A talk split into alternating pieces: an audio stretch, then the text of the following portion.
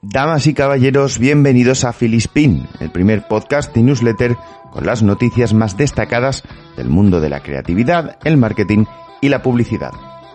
Branding, redes sociales, festivales de publicidad y un especial protagonismo en el culebrón en TikTok son los temas que esta semana han venido además de una manera bastante movida. Yo soy Chema García y les doy la bienvenida a este viaje por la autopista de la comunicación publicitaria. Y empezamos hablando de rebranding en este caso, porque Intel cambia de logo. Hablamos de conceptos como flat design, minimalismo y estética simple para adecuarse a una nueva era. Más de lo mismo. Sin embargo, esta vez sí hay cambios importantes. En sus 51 años de historia, solo tres veces se ha rediseñado el logo de Intel, por lo que de alguna manera podemos decir que estamos viviendo algo histórico entre comillas, y bueno, sin despreciar al contexto.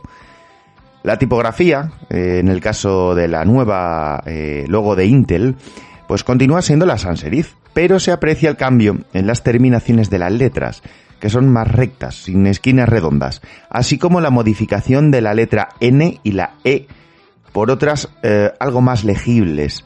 Eso sí, mantienen la T intacta, por lo que sigue igual que cuando se fundó la compañía persiste el azul, pero, y aquí viene la gran novedad, se cae el remolino tan típico de Intel eh, en los últimos años. Este rebranding viene acompañado de la presentación de sus nuevos procesadores Core PC de decimoprimera generación y una nueva marca de chips, Evo. A pesar de no aportar absolutamente nada nuevo, este diseño de Intel sí parece haber captado que aligerar eh, es simplemente aligerar y no déjalo igual aunque a veces cambiarán cosas pero poco, que es lo que han hecho muchas de las marcas. Por lo tanto, eh, yo, que he sido bastante crítico con algunos rebranding, creo que también debo reconocer cuando se han hecho bastante bien. Y seguimos hablando de rebranding, pero esta vez llevados al mundo del fútbol, porque Suma Branding ha rediseñado al Sevilla Fútbol Club. El equipo de fútbol andaluz ha confiado en Suma Branding para buscar una imagen que refleje la identidad del club, inspirados en Sevilla, sus calles, sus monumentos, su cultura y su historia. Este proyecto abarca desde la definición de la estrategia de marca con un nuevo propósito, nuevos valores y un nuevo territorio de comunicación hasta la construcción de una nueva identidad, incluyendo el diseño de todos los símbolos identitarios del Sevilla Fútbol Club y la creación de un estilo visual y verbal propio y diferencial, es decir, un rebranding profundo de todos los aspectos del conjunto andaluz. Como aficionado al fútbol, me gustaría añadir que agradezco que no se haya tocado el escudo. Al final, como hablábamos antes con eh, la letra de Intel, eh, pues bueno, eh, resultan un símbolo de, la historia. Al final, el escudo es bueno, el símbolo de la historia del club y creo que no debería cambiarse. Al menos esa es mi opinión. Eh, si ustedes quieren opinar, pueden entrar en nuestra web, se suscriben a nuestra newsletter y así pueden ver los rebranding de los que les hemos hablado. Hablamos también de un tema que de un tiempo a esta parte ha ocupado bastantes eh, horas de lectura y es los estudios sobre consumidores. El último asegura que los consumidores actuales son los más impredecibles para los minoristas, también llamados retail. La segunda reunión del Observatorio de Retail en España, organizada e impulsada por Salesforce, ha extraído esta conclusión debido a los cambios tan repentinos que se han sucedido en tan poco tiempo. El impacto del coronavirus no tiene precedentes en el mundo de la venta al detalle, por lo que resulta impredecible. El e-commerce es uno de los aspectos que más rápidamente eh, venía evolucionando en los últimos años, pero el aumento ha sido bestial, llegando a aumentar un 67% entre los meses de abril y junio en España. Otra serie de tendencias a destacar son la futura e inmediata automatización de procesos que reduzcan el contacto físico, ya que algunos agentes de esta industria señalan que deberíamos regresar a la venta por teléfono o con cita previa. No en balde, seguridad e higiene se han convertido en prioridad absoluta en tiendas físicas. Y muestra de esto es el descenso del tráfico en este tipo de comercios. Y ese poco tráfico, además, está menos tiempo. Falta ver cómo se adaptará al mundo del comercio algunos recursos como la inteligencia artificial o la realidad virtual. Pero lo que está claro es que estamos ante un nuevo paradigma en el que crear casi desde cero un nuevo modelo de consumo. Y a ver si esta vez no la cagamos. El mundo de las redes sociales ha traído bastante mandanga estos días. Empezamos con Facebook. Eh, Facebook trajo dos noticias casi consecutivas y sin el casi realmente. Eh, nosotros vamos a empezar eh, hablando de que Facebook ya ha asegurado que no se irá de Europa a pesar de los rumores. Saltó primero los rumores y luego Facebook lo aclaró. Lo explicamos. La semana pasada saltó la noticia que aseguraba que Facebook podría abandonar Europa ante las exigencias de la política de protección de datos. Esta demandaba a los de Zuckerberg que dejaran de transferir datos a Estados Unidos. Al parecer, la política europea y la de Estados Unidos en el tema de los datos chocan frontalmente y según muchos expertos resulta casi imposible poder respetar las dos. Pues bien, esta semana Facebook ha desmentido esta noticia. Nick Clegg, que es vicepresidente de Asuntos Globales y Comunicaciones, ha matizado algunas de estas informaciones que al parecer han sido mal interpretadas. Según comenta, lo que ellos quisieron decir es que no podrán operar como venían haciendo hasta ahora, no que vayan a dejar de hacerlo. Por este motivo, la empresa ha decidido recurrir la decisión de la Comisión de Protección de Datos de Irlanda. Al parecer, transferir datos de Europa a Estados Unidos es algo necesario para poder continuar con la actividad de Facebook tal y como la conocemos. Y la gente asustándose por si la aplicación de COVID Radar te vigila. ¿Para qué? Si entre Google y Facebook ya nos tienen más que fichados. Otra red social, en este caso también del grupo Facebook, sigue anunciando novedades. Efectivamente, es WhatsApp, porque parece que no se va a acabar nunca. Sin embargo, esta vez es, eh, digno de reconocer que, bueno, tienen, tienen sus matices y sus cosicas. Eh, porque esta vez vienen para WhatsApp Business y estarán ligadas a, una actualización beta 2.20.200.3 que vendrá para Android. WhatsApp sigue buscando la manera de que los negocios que confían en su versión business dispongan de mejores herramientas. Así que una de las novedades que quieren implementar son los llamados catálogos. Eh, estos darán acceso a todo el inventario de productos, ofertas o promociones que un empresario quiera subir a la aplicación. Estos serán confeccionados por los dueños para que los clientes no necesiten salir de la aplicación para comprar sus productos. Eh, más o menos lo mismo que han hecho con Instagram.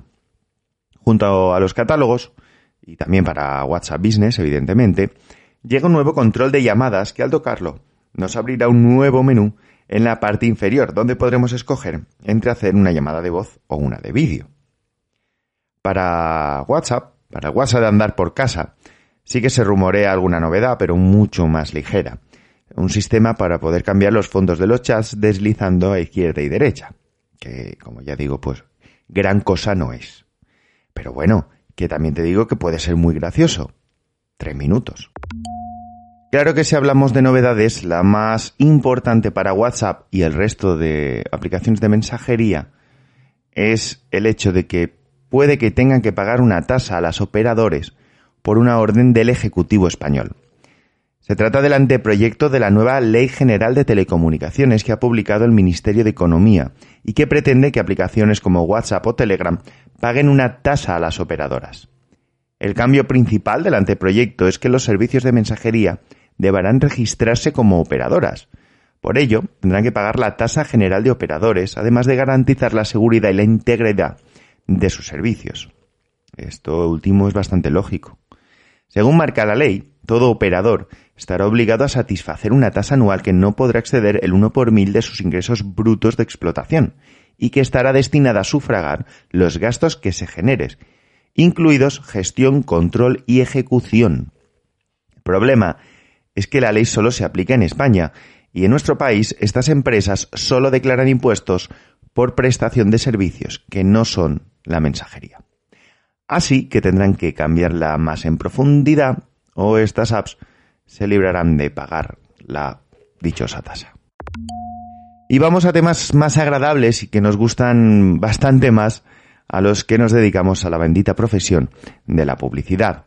Y es que los premios Eficacia, más conocidos popularmente como los EFI, ya tienen finalistas e incluso ganadores en la parte del club del jurado. En esta vigésimo segunda edición, de los 110 casos presentados, 66 han conseguido pasar a la lista corta.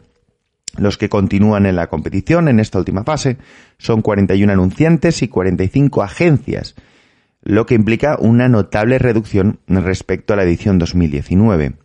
En la lista de anunciantes con más casos en la final son Correos con 4 y P&G y McDonald's con 3 cada uno. En cuanto a agencias, Arena Media ha colocado 13 casos, seguida de Abas Media con 5 y un grupo con 4 que son China, Contrapunto, Mono Madrid y Oriol Villar. Apunten la fecha en el calendario en rojo, negrita, cursiva y Comic Sans los ganadores se conocerán el 29 de octubre. Por su parte, el Club de Jurados de los Premios Eficacia ya ha entregado sus galardones. Volkswagen se ha llevado el premio a la eficacia a la trayectoria publicitaria de una marca, por delante de BBVA y Bankinter. Pablo Alzugaray, presidente y CEO de la agencia Shackleton y presidente de la Academia de la Publicidad, ha sido el ganador del premio Eficacia a la trayectoria profesional. Y el premio a la eficacia sub-41 ha sido para Pancho Casis, de We Are David Madrid, que ha vencido en esta curiosa categoría. Enhorabuena a los ganadores y mucha suerte a los aspirantes. A todos nos vemos el día 29 de octubre en el Teatro Real de Madrid, aunque no físicamente. Y más premios porque los Emmys ya han elegido el spot del año. Hace unos programas hablábamos de los finalistas al spot del año de los premios Emmys. Pues bien, el premio ha sido para el impactante Back to School Essential de BBDO Nueva York, para la ONG Sandy Hook Promise. En 2019, esta dupla, formada por la ONG que lucha contra la violencia con armas de fuego en escuelas y la agencia neoyorquina, consiguieron ya ser finalistas contra campaña. Además del anuncio para televisión premiado, la campaña incluía acciones en medios impresos, internet, radio y exterior. El programa Know the Signs, que lleva a cabo Sandy Hook Promise, enseña a los estudiantes y adultos a reconocer las señales de alerta y las potenciales amenazas que generalmente preceden a estos actos de violencia, así como intervenir antes de que estos sucedan. El 80% de quienes perpetran tiroteos en escuelas dan cuenta de sus planes antes de llevarlos realmente a cabo. No vamos a comentar el spot porque ya lo comentamos en otro programa y aún así encontrarán eh, el enlace en nuestra newsletter para poder volver a ver este, este spot.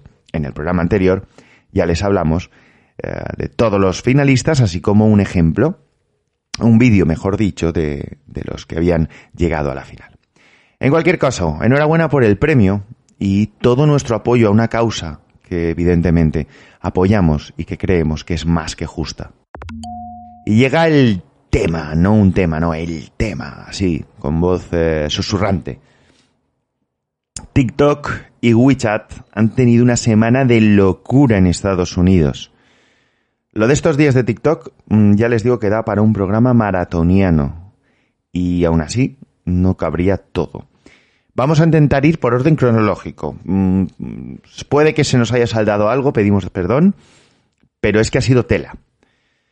Vale, empezamos porque Trump anuncia que el pasado domingo eh, TikTok y WeChat desaparecerían de la, App Store de iOS y esto provocó un terremoto tecnológico. Eh, ante la supuesta inminente desaparición de más aplicaciones de la tienda de iPhone y iPad, una avalancha de usuarios se lanzaron a descargarlas. Según eh, estimaciones de Sensor Tower, que es una plataforma de analítica web, las descargas de TikTok aumentaron un 12% hasta alcanzar 247.000 en Estados Unidos en un solo día. WeChat, en el mismo día, alcanzó alrededor de 10.000 descargas, lo que supuso un aumento del 150%, insisto, en un solo día. TikTok, por su parte, y como ya comentamos, sí que había anunciado un acuerdo con Oracle y Walmart para la creación de TikTok Global, que contaría con un 20% de la participación de las dos empresas norteamericanas. Sin embargo, al estar supeditado al OK de los gobiernos, pues bueno, de momento parecía que todo iba a seguir un poco los cauces anunciados. Eh, y de repente todo cambia. porque Trump da su visto bueno. Levanta temporalmente el veto hasta la firma final del acuerdo ante el Departamento del Tesoro.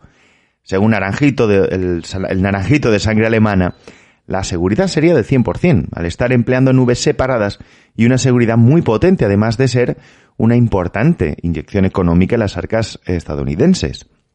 Esto implica que se aplaza, eh, en teoría, una semana, hasta el 27 de septiembre, y se mantiene el veto, eso sí, que entraría en acción el 12 de noviembre. Aunque esta posición optimista, como leeremos luego, duró poco.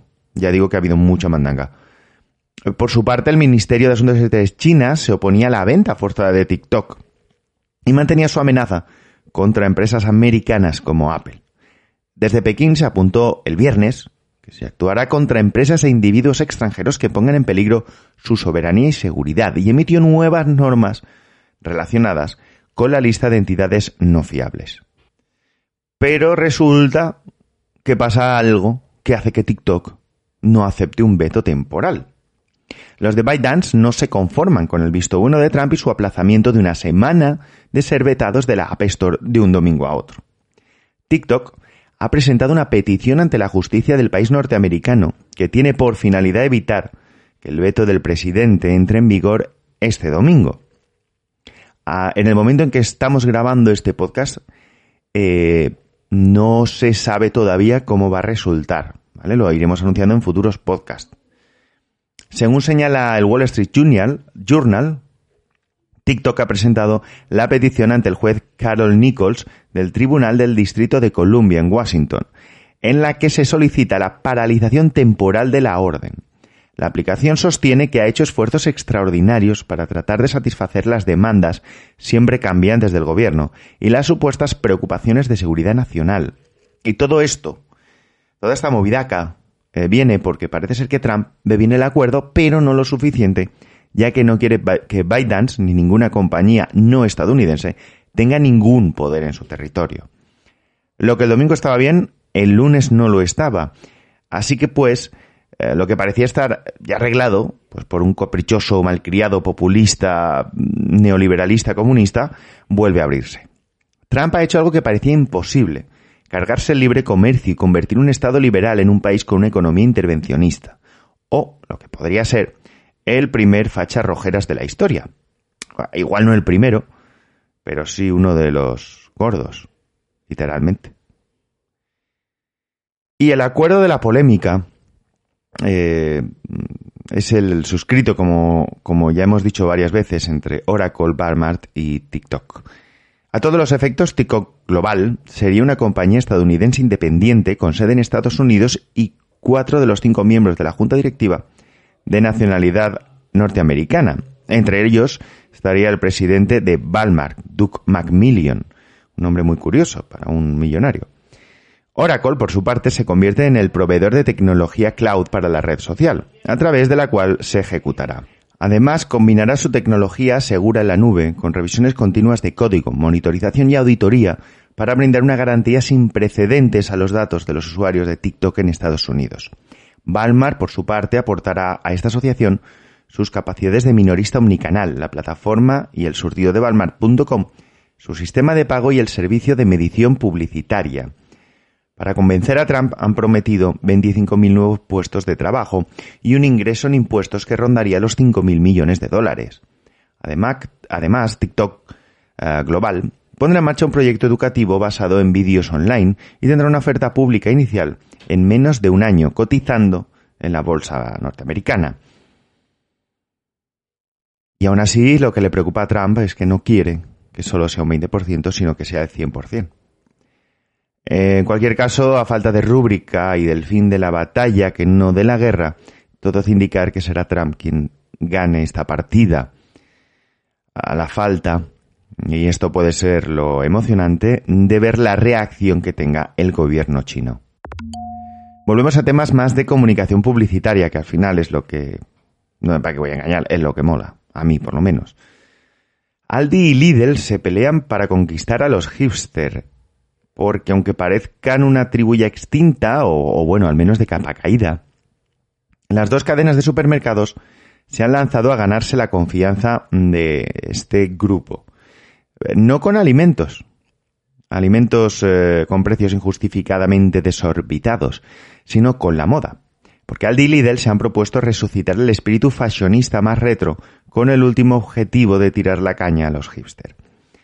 La entrada de Lidl en el mundo de la moda comenzó con una broma del April Fool's Day, algo parecido al Día de los Inocentes en España. Ese día presentaron unas zapatillas con los colores corporativos. Y cosas de la vida, Lidl terminó produciendo y comercializando unos cuantos meses después una edición limitada de 400 zapatillas con sus colores corporativos que se agotaron rápidamente sus establecimientos. Hablamos de ello también en Filispín. Sin embargo, todo siguió adelante y no terminó con las zapatillas de culto. Desde mediados de septiembre, los clientes de Lidl tienen la posibilidad de vestirse de arriba abajo con prendas inspiradas en la imagen corporativa de la propia compañía. Conscientes de este éxito, Aldi ha lanzado Aldi Original, una colección de ropa en la que se rinden homenaje a sí mismos y que cuentan como base el mismo estilo que la colección de Lidl, corporativismo. Si bien en el caso de Lidl pueden adquirirse en sus tiendas alemanas y en la página web, Aldi solo permite hacerse con su ropa a través de concursos que organizan en sus redes sociales o mediante, compras superiores a 15 euros. Parece absurdamente genial. Y seguimos hablando de ropa en este caso, porque Nike y Adidas han caído del top 10 de ropa en España. Solo Sprinter, propiedad de JD Sport, ha logrado sacar partido del nuevo boom del deporte después del confinamiento, según la buena gente de Cantar Media. Sprinter ha logrado colarse entre los 10 mayores distribuidores de moda en España, junto a gigantes de la talla de Zara, Decathlon, Carrefour, H&M o Amazon. La ropa deportiva es una de las pocas categorías dentro del conjunto de la moda que ha conseguido amortiguar el golpe del coronavirus. La entrada de Sprinter en el top 10 de la moda en España es aún más significativa si se tiene en cuenta que la cadena no logró compensar el cierre de tiendas físicas con el e-commerce debido a la falta de madurez de su negocio digital. Eh, Sprinter nació en Elche, Alicante y fue absorbida en 2011 por los, los británicos JD Sport. En 2019 tuvo una cifra de negocio de 281 millones de euros, lo que suponía un crecimiento del 25%. Tal y como están las cosas, habrá que ver cómo ha respondido estos datos en este extraño 2020.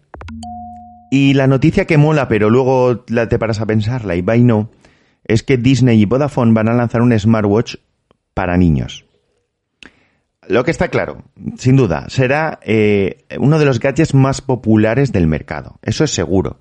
Que el departamento de Tech y Software de Vodafone, en colaboración con destacados diseñadores de Disney, ha puesto sobre la mesa un excelente trabajo en cuanto a tecnología adaptada.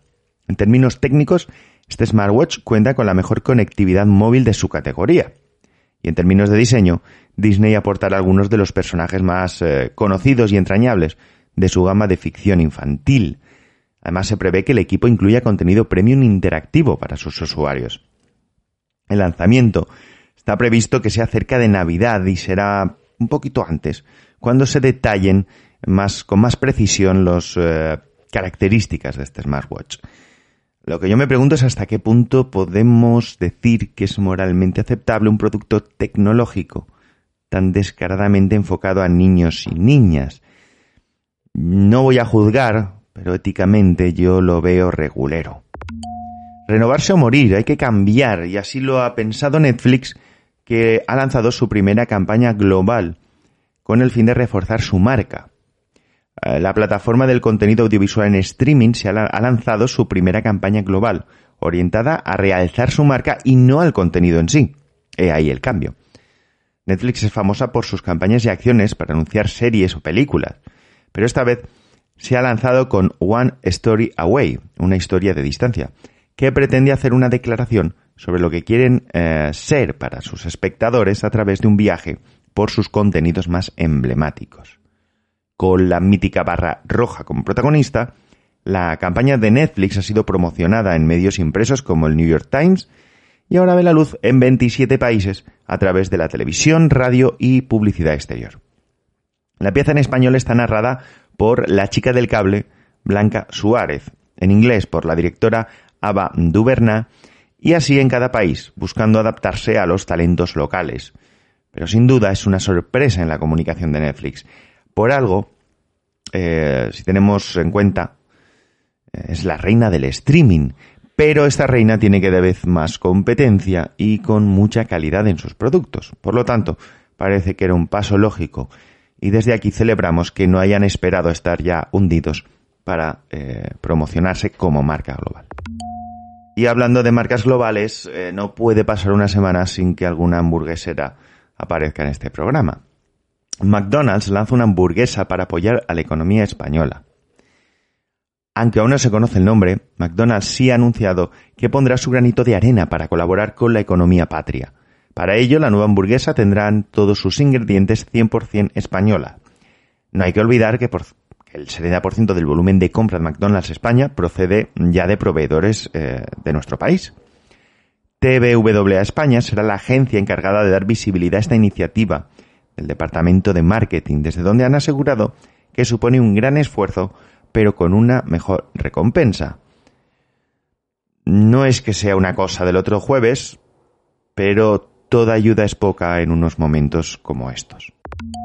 Y la sorpresa, entre comillas, y digo sorpresa porque no es una marca que suela eh, tirar por estos caminos, ha sido eh, eh, Multiópticas, que ha tirado de la polémica para hablar del uso de las pantallas a través de la creación de una marca ficticia de mobiliario infantil, quieren alertar sobre el uso, el mal uso de las pantallas.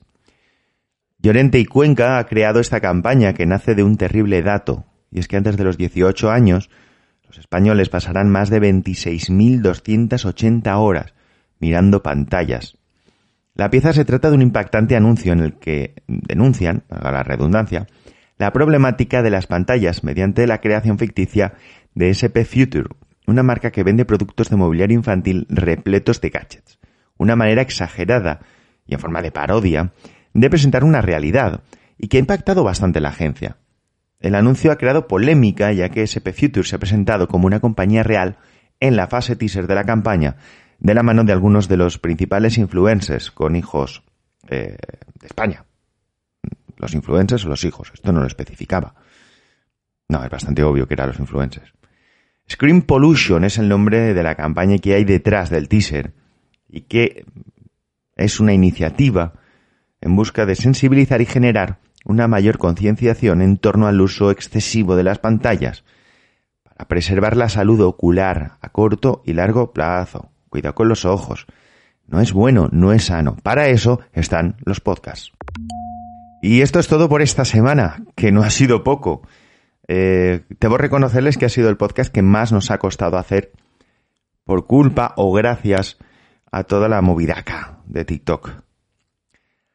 Pero creo que por esta semana, vale, seguiremos informando al respecto. Eh, simplemente recordarles que nuestra newsletter tiene los enlaces para poder leer y ampliar todas estas noticias.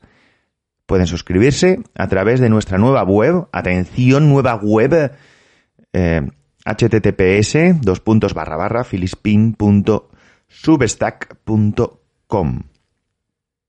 Es un nombre difícil, pero más difícil es poder mantener un dominio cuando nuestros ingresos evidentemente son cero.